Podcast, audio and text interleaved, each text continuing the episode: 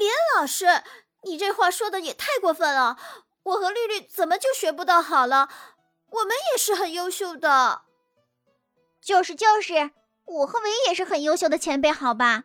林恩前辈，你实在太过分了。感觉自己受到鄙视的戴维和绿队，满脸不忿的挤到林恩面前，大声表达出自己的抗议。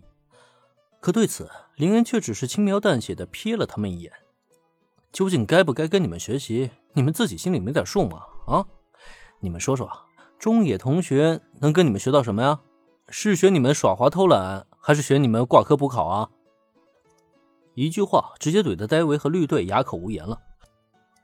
只见他们一时间僵硬在当场。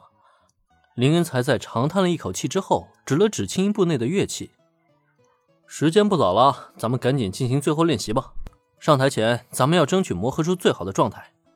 别忘了，今天的礼堂表演属于你们的新歌，可就要正式对外发表了。在这两天的准备时间里，林恩并未能与轻音部这四个妹子练习几次。虽说即使如此，只要将全能音乐人这个称号挂起，他也依旧能够轻松融合进四个妹子的演奏之中，绝对不会出现任何的瑕疵的。但是为了确保万无一失。在演出前，林恩还是与大家进行了最后的磨合，直到确认再无任何问题之后，才终于将练习告一段落。哇，好多人啊！就连摄像机都有很多，这简直就是一场小型的演唱会啊！吃罢了午饭，随着大家将乐器转移至学校礼堂，与后台偷偷观瞧礼堂内情况的平泽唯突然发出了不小的惊呼声。也难怪他会这么惊讶。虽然距离正式演出还有一段时间，可这座能够容纳至少数百人的礼堂却早已经座无虚席了，甚至还有一大批找不到座位的观众，干脆直接就站在走廊过道边上。更夸张的是，在礼堂各个角落还架设大量的摄像机，看样子除了电视台以外，还有不少媒体也在关注这场下午茶乐队的演出。说这是一场小型演唱会。真是一点也没错。哎，我好像看到了优，还有和和，我在这里啊！虽然距离下午茶乐队的出道已经有不短时间了，但此时戴维却丝毫没有成为明星偶像的自觉。当发现坐在席位上的妹妹和好友时，他还不由自主的发出了欢呼，想去吸引他们的注意力。结果却未曾想到，被台下观众发现他的身影。立刻在这礼堂上爆发出铺天盖地的欢呼声。是平泽唯，吉他手和平泽同学，我喜欢你。如此刺激的一幕，可是把戴维给吓了一大跳。平时也没看出来啊，他怎么那么受欢迎啊？喂，你这个样子好蠢呢！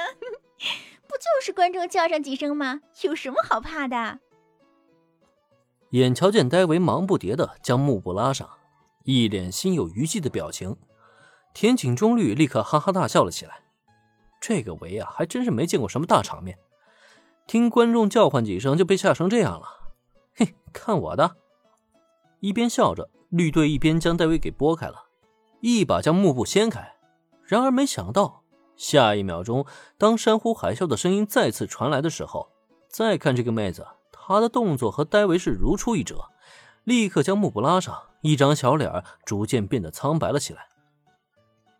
这也太夸张了，李恩前辈，我怎么总觉得今天上台会很危险的样子？